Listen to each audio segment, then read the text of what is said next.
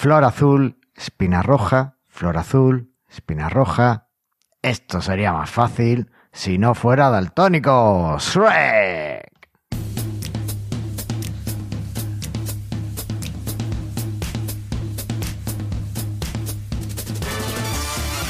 Bienvenidos al 95 episodio de Mastermind Joomla, el podcast sobre Joomla para que lleves tu plataforma web al siguiente nivel. Yo soy Carlos Cámara, responsable de la Academia de Cursos Joomla de manualesjoomla.es y me acompaña la única y exclusiva líder de la magazine de Joomla, la inigualable Andrea Gentil, líder del equipo de la magazine de Joomla oficial y la química con mejor ojo de toda la pampa argentina. Hola Andrea. Hola, ok. ya, ya no sabes qué inventarte, ¿eh? No, es complicado, no te, te- o sea, yo, yo- si te fijas, yo ya no hago nada del guion, lo haces tú todo, porque yo Tal me cual. dedico todas las dos semanas estas a pensar qué voy a decir sobre ti. Ahí va. Buah, ¿Qué tal? ¿Qué, qué, ¿Cómo estamos? Bien, acá andamos, acá empezando el 2021. Empezando el 2021, a ver si este año nos trae eh, Joomla 4. Bueno, me contó un pajarito que parece que ya se viene la última beta. Bueno, sí, yo te dije que estaba seguro de que antes del verano salía Joomla 4, pero... me lo había Bueno, dicho mi enano infiltrado, pero bueno, nunca se sabe. Bueno, la última beta es, es un paso adelante, yo qué sé. Venga, vamos a hacer una promesa con seguridad. Para 2024 seguro que tenemos ya Joomla 4. Ahí va. Para 2024 ya deberíamos tener Joomla 5 más o menos. Ah, No, no, a ver, escúchame, hemos estado seis años para Joomla 4, no, no vayas tan deprisa. Para 2024 a lo mejor tenemos Joomla 4.1. Buah. A lo Bueno. mejor. si nos Ok. da tiempo. ¿Qué, cómo. ¿Cómo lleváis esta, este tiempo de fiestas y de...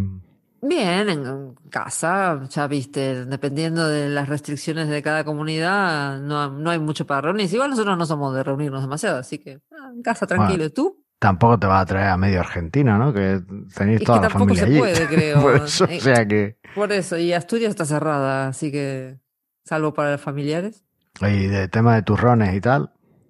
comemos, obviamente. Es más, hay que empezar a bajar el turrón, porque Eh, El otro día me acordé, ¿hay algún dulce típico argentino que se coma en esta fecha? ¿Cómo, cómo se hace esto en Argentina de la Navidad? No, en Argentina se hace igual que aquí realmente. Se come el turrones y, y se come mucho pan dulce, que es como el panetone. Vale. Pero la diferencia es que como hay 40 grados de calor en Buenos Aires, Eso. por ejemplo, estás comiendo el turrón de Gijón ahí sudando la gota gorda. ¿Hay, hay turrón de Gijona allí? Hay unos turrones sí, muy, muy similares a los de aquí. ¿no? Ah, Quizás no exactamente el de Gijona, pero sí Eso, con la misma. eh, Y hay denominación de origen, el de Gijona, Sí, que sí. no es... Mm. Y hay otro que se llama mantecol, que es Ujú. un dulce parecido al. También así como de. Creo que, si mal recuerdo, es de maní, porque a mí nunca me gustó mucho el mantecol.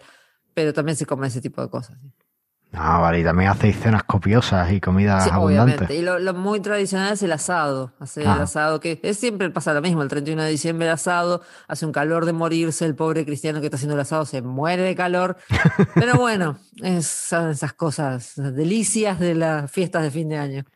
Tiene que ser curioso eso de estar eh, con la toalla en la playa pues mientras que estás cambiando de año y Y esas sí, cosas, el ¿no? pobre Papá Noel llegando todo abrigado, con bárbaro pinta, Totalmente. cuadra ni a palo. Madre mía, Pero bueno. La, la verdad es que rompe toda esa imaginería que nos meten desde las películas americanas, ¿no? El- Totalmente. ¿No tenéis películas eh, navideñas argentinas donde se vea que la gente no llega a casa y se quita el abrigo, sino que no, No, sé, va, no. va en remera por la calle en Navidad y tal? O... Y sí, no, y suele, aparte suele pasar que en Navidad y Año Nuevo hace mucho calor, como que casi a propósito, ¿eh? Después quizás, aparte, bueno, siempre pasa que el- algo muy típico de Argentina es que ahora este año con el tema de la pandemia y tal, no sé, pero eh, viene año, Navidad, Año Nuevo y te vas de vacaciones, porque en enero se va todo el mundo de vacaciones. Es, es nuestro agosto. Vale, vale. Eh, digamos que eh, lo que aquí hacemos en julio y agosto con los niños, allí lo hacéis en diciembre y enero. Exacto. Sí, aparte de eso, imagínate que en diciembre terminan las clases, termina el curso escolar, o sea, pasa todo al mismo tiempo. termina el curso escolar, vienen las fiestas, todas las, todas las fiestas de curso escolar, bla, bla, bla, las fiestas navideñas y las vacaciones. Así. Ostras, qué curioso, qué curioso. La verdad es que es un poco. Ah, claro, yo aquí tenemos en el hemisferio norte tenemos otras costumbres. Claro, y, aparte. choca un poco todo esto. Sí, y eso está bueno de que una de las cosas interesantes es que el fin de curso escolar no coincida con las fiestas navideñas. Es maravilloso, porque si no es un amontonamiento de eventos.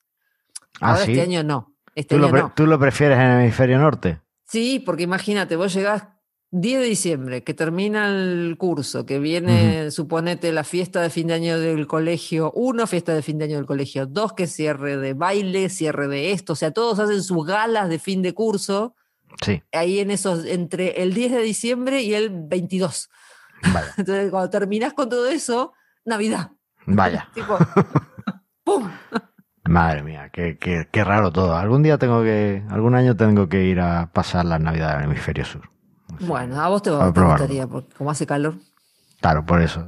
Yo- de-. Cuando yo estuve trabajando en Alemania en una empresa y uno de mis jefes me, me decía que cuando la empresa era una startup, entonces dice, cuando la empresa crezca vamos a tener una oficina en Argentina y otra aquí en Alemania. Para cuando sea cal- haga calor en Alemania nos quedamos aquí y cuando haga, empiece a hacer frío nos vamos a Argentina. Digo, Mira eso. Digo, yo, yo lo firmo porque, madre mía, qué frío hace en Alemania. Así que, bueno. Oye, y aparte de comer turrones, ¿habéis hecho algo en Exli o No, no, esta semana estamos así en plan, estas dos semanas nos tomamos como semana entre versiones, seguimos preparando lanzamientos para enero, así que nada, el. Minion, el Minion no quiere dejar el teclado pegajoso, ¿no? De, No, de no, la el grasilla está, del turrón. está comiendo turrón y tal, entonces no, no puede hacer las dos cosas al mismo tiempo. Eso- ¿Y tú? Bueno, yo estoy igual, yo nada, eh, estamos de Comiendo turrón. comiendo turrones y ya está. Y, de- y corriendo, corriendo para, para poder comerlo, para bajar el turrón. Es una cosa, es una cosa muy loca, pero bueno, nada, ya terminando esta, esta fiesta, pero no, no, sí, estoy terminando, cerrando algunos proyectos que, que quería haber tenido cerrados antes de que acabara el año y va, muy centrado en eso porque quiero, quiero empezar con, con una nueva lista de, de cosas interesantes que hacer. Está así muy que, bien. así que nada. Año nuevo, lista nueva. Muy bien. Oye, pues en Yurla tampoco ha pasado mucho, ¿no? No, en Joomla no ha pasado mucho porque como dijimos la otra vez, eh, iba a haber el- iba a estar el lanzamiento de la 3924 que lo iban a hacer en el medio de Navidad y Año Nuevo y lo postergaron creo que para el 12, ¿no? Una cosa así. Efectivamente, para el 12, para la semana que viene. Sí, la otra realmente. Bueno, la otra. Sí, cuando ya pase todo este fulgor. Cuando pasen después de Reyes, digamos. Efectivamente. Así que no hay mucha actualidad, pero sí hay una extensión que ha tenido una pequeña vulnerabilidad. Es una extensión que he estado ojeando y me ha gustado mucho. Eh, la extensión se llama Real Ping de Ajá. Frumania, o Frumania, o no sé cómo se pronunciaría. Real Y, bueno. para Pinterest. No, es, es algo muy, mucho más chulo. Mira, eh, bueno, eh, o sea, aprovechar la extensión vulnerable para promocionar una extensión, pero es que es lo que me ha pasado. Yo no la conocía, he entrado en la, vulnerabilidad, que por cierto afectaba a la versión 1.5.04 y anteriores y era una posible inyección de SQL, así que si alguno la conoce la, la extensión, pues que la actualice, ¿vale? Bueno, pues esta extensión es para hacerte tus propios tableros como en Pinterest, pero con cosas. Ah, mira, Puedes subir... en tu eh, sitio, digamos. Claro, en tu sitio Joomla puedes subir tus propias imágenes, puedes hacer notas, puedes hacer eh, un montón de cosas muy chulas. No sé, a mí me ha gustado mucho eh, la extensión en sí, fuera parte de que tiene esta pequeña vulnerabilidad, Ahí pero, va. pero me ha, me ha molado mucho. He estado viendo la demo y yo estoy pensando Ah, mira. en, en probarlo un poquito más. Puedes ponerle vídeos, puedes ponerle, pues yo qué sé, todo lo que todo lo que se te ocurra, ¿sabes? Que Ah, mira qué linda. Sí, sí, bueno, pues aquí añades tus cositas y Eso porque estamos viendo la demo, ¿no? Aclaremos. estamos viendo la demo, entonces pues puedes poner, eh, pues no sé lo que se te apetezca, notas, puedes ponerte notas, puedes poner un montón de cosas. Y, Mira. y bueno, pues como uso personal me parece guay y también para compartir cosas con tus usuarios, pues también. Así que, bueno, pues ahí, ahí, ahí tenéis la extensión vulnerable, si la usáis, actualizad. Y si no la usáis, echadle un ojo porque es interesante. Tiene una versión Ay. de pago, no sé si tiene versión gratuita, porque en la demo no me lo aclaraba, pero bueno, muy interesante. Bien. Bueno, Pues si te parece entonces, vamos a hablar del tema del día. vamos. Venga, vamos a escuchar a nuestro amigo, a nuestro jingle de nuestro amigo Eduardo Devil Sound.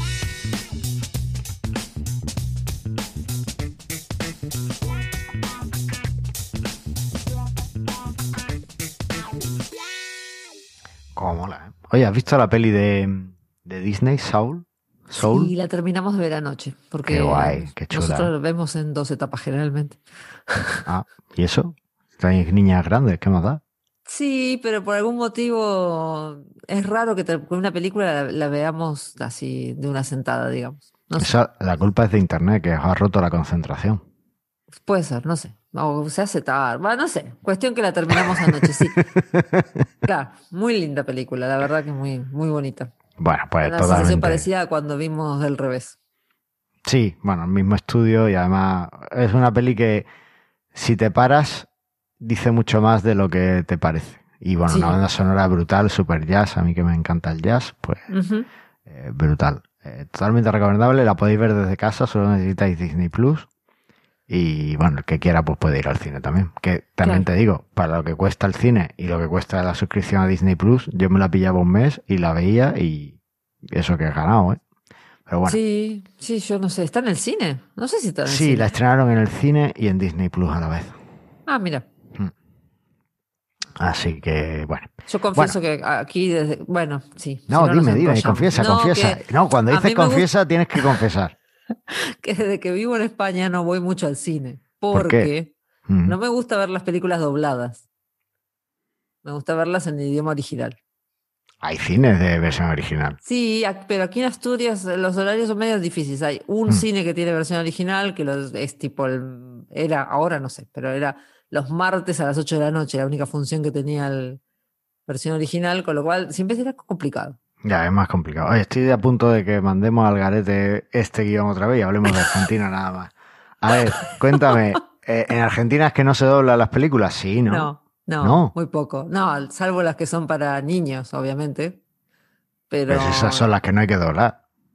no, porque ah, sí, claro. Me, me hace acordar de cuando fui al estreno de la Guerra de las Galaxias, ahí se pueden dar una idea de lo vieja que soy. Eh, y que no, no llegaba a leer y mi mamá me tuvo que leer los subtítulos. Ah, te las ponen eh, sin doblar, pero con subtítulos. Claro, pero bueno, no, la- las películas para niños pequeños las doblan, pero en general la mayor parte del todo el resto se ve con, en- con subtítulos. Ah, Oye, ¿y allí también coméis palomitas o qué es lo típico de comerse en el cine? Sí, comes palomitas, hay, hay como una invasión yankee de los temas cines.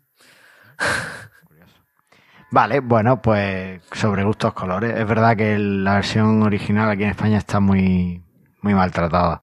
Y cuando te acostumbras a ver las cosas en versión original, te queda un poco raro. Pero bueno. Claro, por eso es, es personalmente a mí me gusta más escuchar las voces de los, de los actores.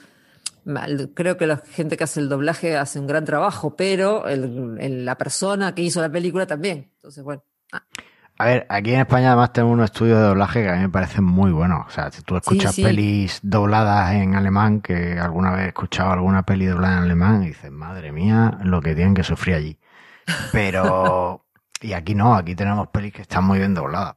Pero es verdad que son películas, normalmente, y por muy bueno que sea el doblador y demás, el doblaje de la película le da otro matiz y cambia mucho. y sí, claro, claro. Es, parte de la actuación la voz, en definitiva. Ya sabes que además con el idioma, simplemente el cambio de idioma, la traducción ya está cambiando matices, Y sí. por muy buena que sea. Bueno, vamos a, vamos a volver al guion, venga, no, no vamos a cambiar. claro, para gustos los colores. Para gustos los colores, que cada uno vea la peli que, que mejor le gusta, pero Ahí va. que le ponga el contraste necesario en la pantalla para poder verla bien. Pero ¿qué, qué, es, ¿qué es eso del contraste? ¿De qué me estás hablando? Pues el contraste es algo muy importante, Andrea. ¿Acaso no ves bien los colores? Hay sitios web en los que tú entras y no distingues bien las letras de. de Hay sitios web que son terribles, perdona que te diga, porque o te rompen los ojos por el contraste, porque contrastan También. mucho, Mm. o eh, el poco contraste, sí, eso es cierto. Bueno, eh, los contrastes eh, obviamente en este episodio vamos a hablar del contraste en nuestro sitio web, no solo en las películas, y por qué es importante todo esto y qué podemos hacer para mejorarlo en nuestro sitio, ¿vale? Eh, una de las cosas, o sea, el contraste es clave para la accesibilidad. Hemos escuchado antes en la frase de Shrek que eh, el pobre pues no era capaz de distinguir los colores de la rosa. De la flor y la espina. De la flor, de la espina y no sabía lo que era cada cosa. Y a Aníbal le pasa algo así, ¿no? Sí, lo que pasa que, bueno, Aníbal, depende, la diferenciación de los colores no es igual en todas las personas que tienen esta, esta cuestión. A ver, hay algunos que no distinguen el rojo y el verde, que es lo más, el, el datónico más clásico, me parece. Y después Aníbal, por ejemplo, no distingue algunos tonos verdes de grises, o por ahí le dices, está mirando algo rosa y él lo está viendo gris. O sea, todo depende, depende mucho del, del contraste, porque también depende del, del color que el, del, contexto en el que está mirando una imagen. Vale. Bueno, una definición así de andar por casa del contraste sería algo así como eh, la diferencia de luminosidad o de brillo que hay entre dos elementos, ¿no? Eso sería un poco el, contraste que, tenemos. Y en nuestro sitio web es muy importante porque, por ejemplo, si tú tienes un botón, un fondo rosa y le pones un texto rosa fucsia ahí más, llamativo o, violeta o tal, pues lo normal es que cueste un poquito más de trabajo verlo. No obstante, como bien has matizado antes, no solo depende de los colores que uses, sino también del tamaño de, del contenido. Una letra más chiquitita. Sí, más chiquito, eh, si está negrita o no. Necesita mucho más contraste que una letra que no es tan pequeña o que una letra más grande. Y también si pones un botón rosa en un botón, imagínate un botón fucsia en un sitio blanco, bueno, el botón probablemente se va a ver.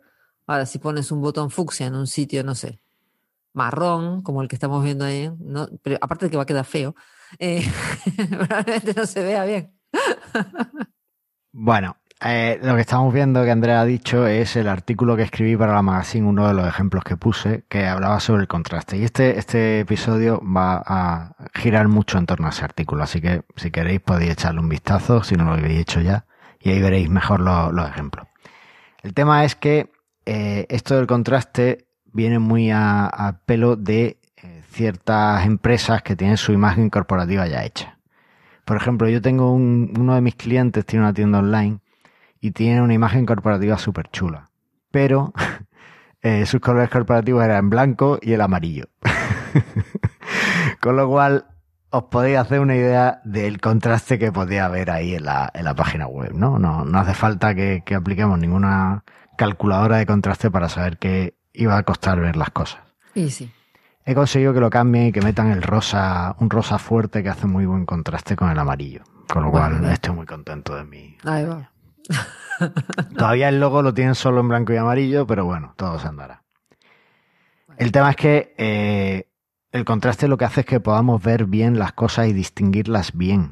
¿Vale? Entonces es muy importante que en el fondo tengamos un color más o menos neutro y, después que tengamos los colores de frente que tengamos, los colores de las letras, de los dibujos y demás, pues que, que se vean bien, ¿no?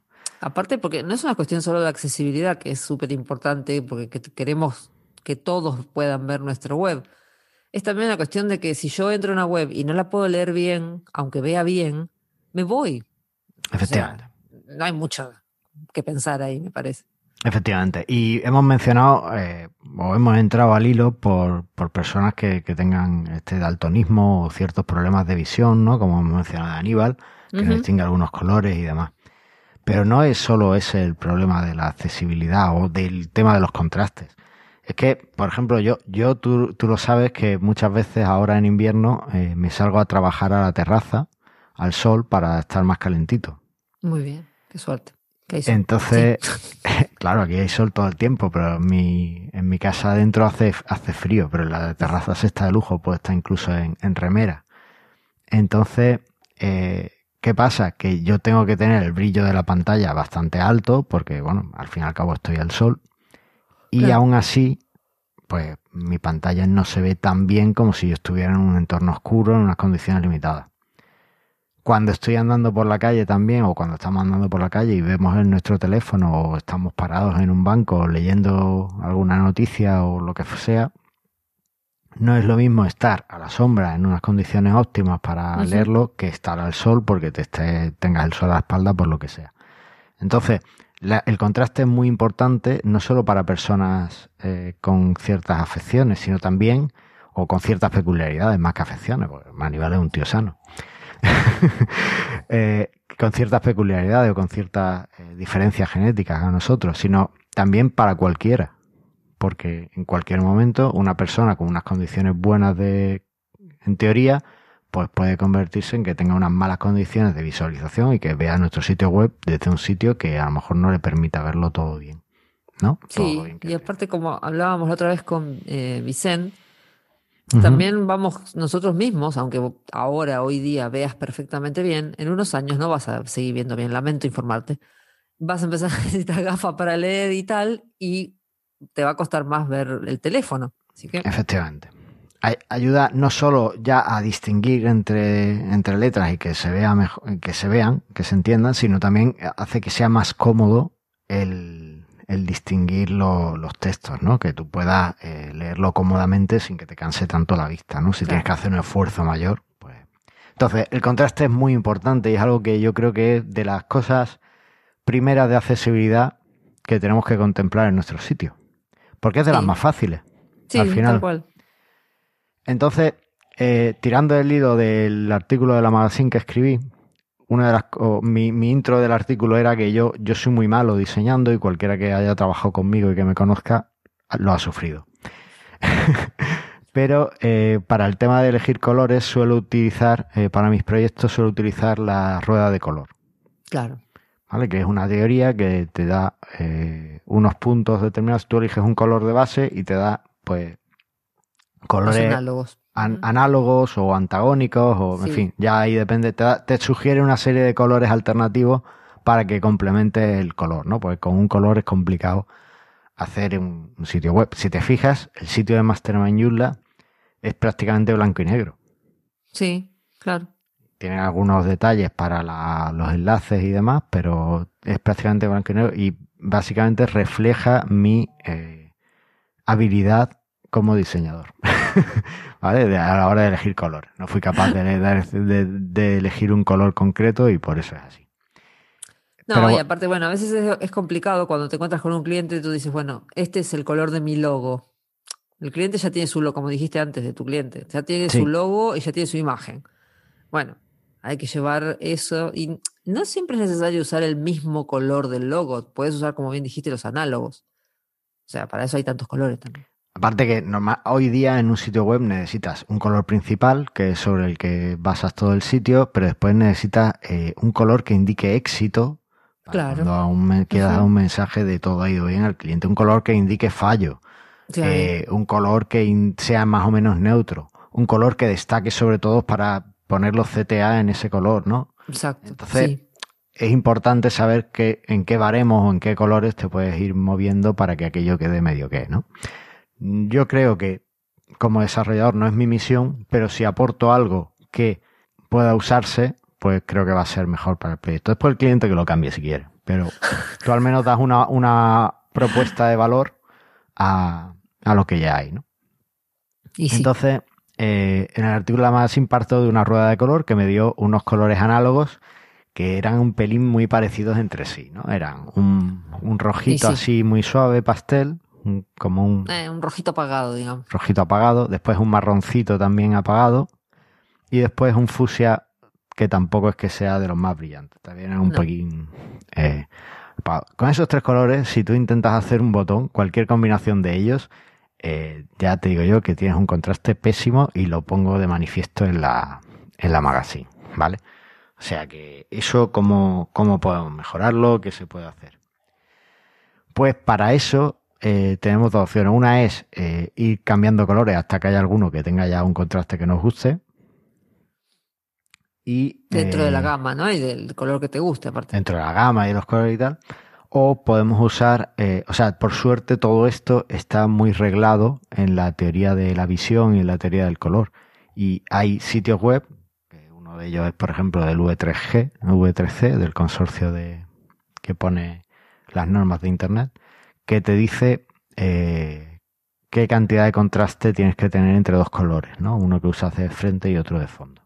Entonces es muy fácil con eso, una vez que tú tienes tus colores, ir buscando o ajustando la tonalidad o la gama de color que quieres tener. ¿Esto cómo se define? Bueno, pues la norma es sencilla. Entre dos colores que elijas, uno de frente y otro de fondo, tiene que haber un contraste de un 4,5 a 1. Ah, mira. Y eso hay una herramienta que tú pones los dos colores y te lo dice. La dejamos en las notas del programa. Sí. Si es un texto a tamaño grande, eh, puedes tener un poquito más de flexibilidad. Es decir, creo que era 3 a 1, si no me equivoco. ¿Vale?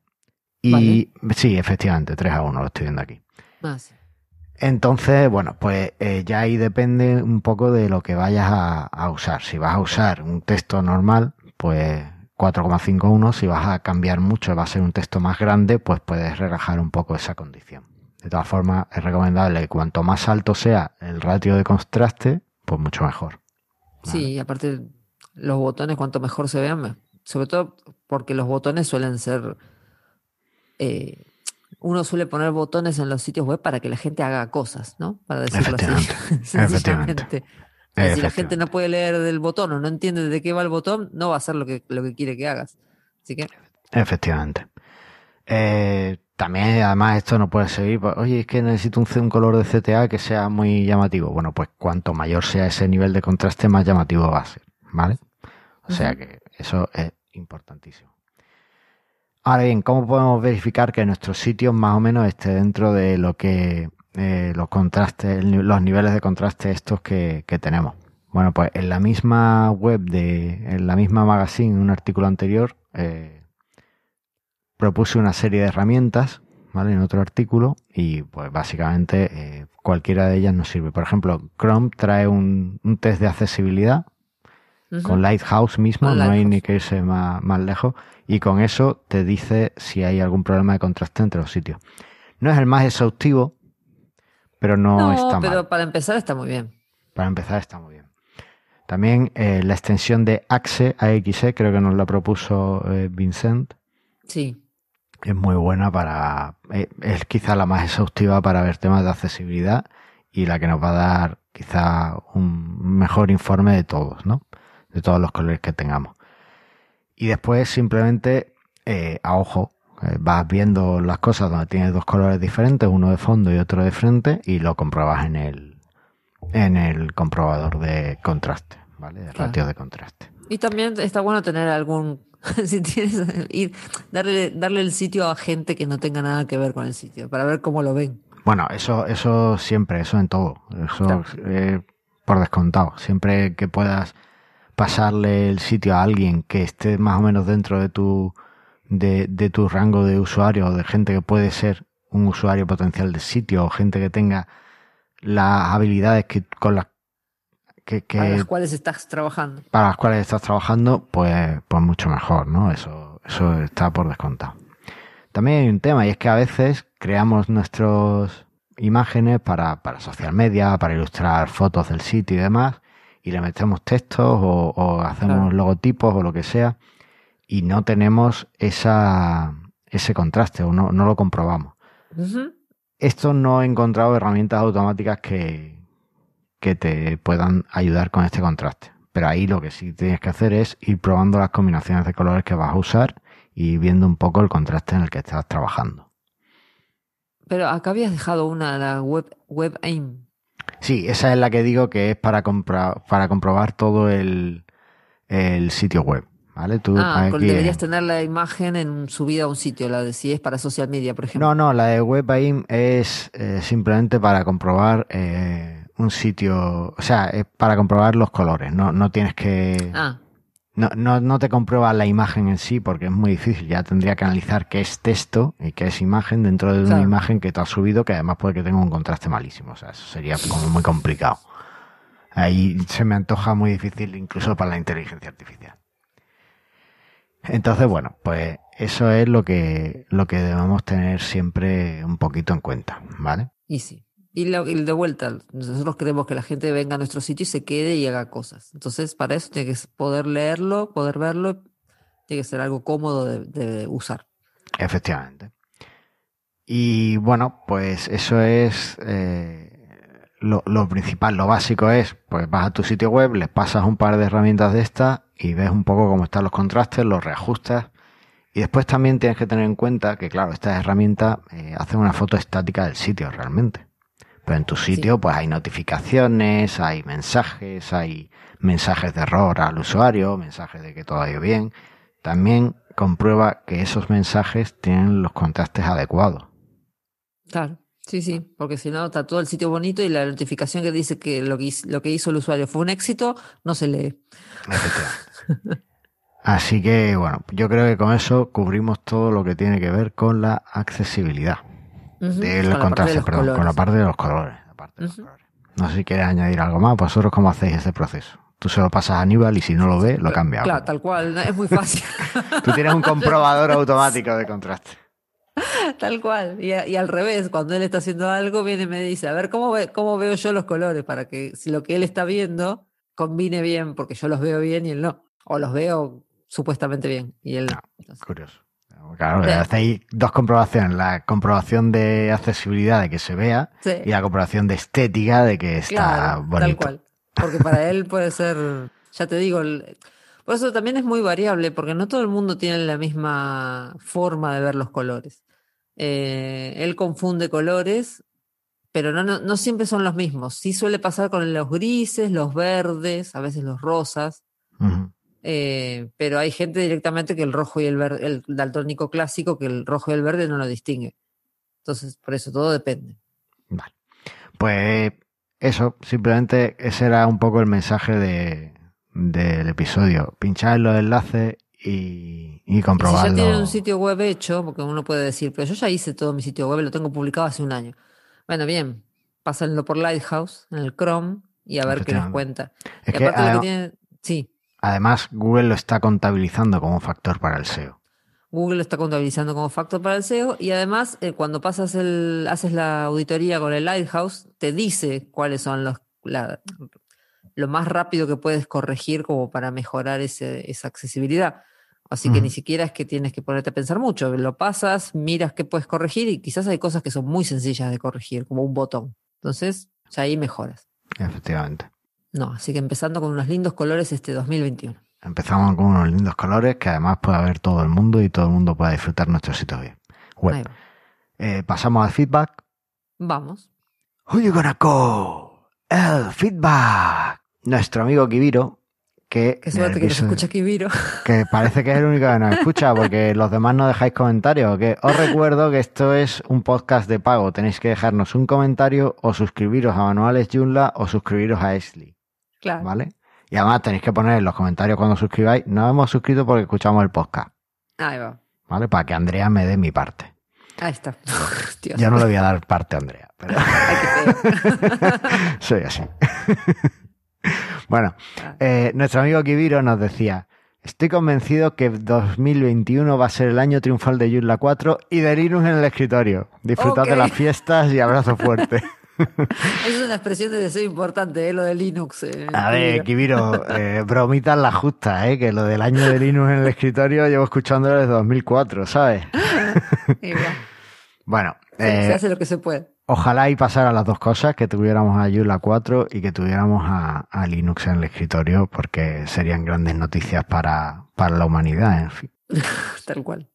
No, en serio, o sea, por ejemplo, el, el otro día ayer, antes de ayer, leí el artículo de, la magazine sobre el chico este, bueno, no sé si chico o chica, que en Oman le ha enseñado a uno de los estudiantes de la universidad a usar Joomla y le ha ah. cambiado la vida, pero es que ha conseguido una, una expansión brutal, un interés brutal en Joomla en, en, la universidad. Sí. O sea, ha sido como una onda expansiva. Y sí. Lo que pasa es que a veces es así, uno, a veces, eh, una de las cosas que tiene de bueno Joomla es eso, que uno al ser gratis y al ser relativamente fácil de usar, uno puede acercarse a, estos tipos de colectivos y aparte darles una herramienta de trabajo. O sea, a mí me parece fantástico. Claro, pero es que ha conseguido que toda una universidad se interese por eh, que sus estudiantes aprendan Joomla. Así que nunca desestiméis el poder de, de vuestras pequeñas acciones. Pues él simplemente le enseñó a dos estudiantes cómo usar Joomla para hacer un trabajo y que tuvieran Trabajo. una formación eh, más o menos que pudieran ser autosuficientes. Y ha conseguido, pues ya te digo, que, que se vuelva, que se enseñe en la universidad a los siguientes, a los próximos estudiantes y que se contemple como, como una de las opciones más válidas para, para hacer el desarrollo, ¿no? De sitios Sí. web y demás. Sí, sí. No desestiméis Eso lo pueden leer en la magazine, como bien dijo Carlos. Lo pueden leer en la magazine, los dejaremos también en las notas del programa para que lo, lo veáis. De Así hecho, hay, un, hay un grupo ahora, ya que estamos, que es el de educación Es cierto. dentro de Joomla, que es lo que se. Outreach, sí, Educational Outreach, que se dedica precisamente a esto, a, a hacer llegar la enseñanza o, o tratar de llegar a grupos que quieran enseñar o aprender Joomla en distintos este, ámbitos. Así que si alguien está interesado, Efectivamente. puede verlo en el portal de voluntarios. Efectivamente. Pues ya lo sabéis. Eh, y también si alguien quiere contribuir a algún artículo a la magazine, os recuerdo También. que le podéis escribir a Andrea, le decís que vais de mi parte y os hace un hueco. Ahí está, por supuesto. Muy bien, Andrea, pues nada, que este Listo. 2021 sea el año que todos esperamos y, y Hay, deje hay que atrás... rebajar un poco las expectativas, ¿eh? Porque Sí, está, está un poco alta, no nos engañemos, Sí. está un poco alta. No ya por Pobre Joomla 4, 2021. sino por todo, pero es un año que... A ver, también te digo que para que sea un año, me- eh, para que quedar bien, tampoco lo tiene muy difícil, ¿sabes? No, Simplemente obvio, con no, no. con no hundir de nuevo a la humanidad, va a ser un año estupendo. Sí, sí, lo tiene fácil. que Lo tiene fácil, pero lo bueno. tiene fácil, pero te- es verdad que también tenemos muchas expectativas en él. Sí. Así que, bueno, que, que vaya todo bien en este 2021, que sigamos haciendo grandes sitios con Joomla, ayudando a todo el mundo y, y que le devolvamos la web a, a quien la merece, que somos todos. Exactamente. Y con cosas como tan pequeñas como controlar que los enlaces y los colores de nuestro sitio tengan un buen contraste, estamos haciendo un gran trabajo para que la web vuelva a todo. Exactamente. Ahí va. Feliz 2021 y nos vemos en el próximo episodio. Nos vemos la próxima. Hasta pronto. Hasta luego.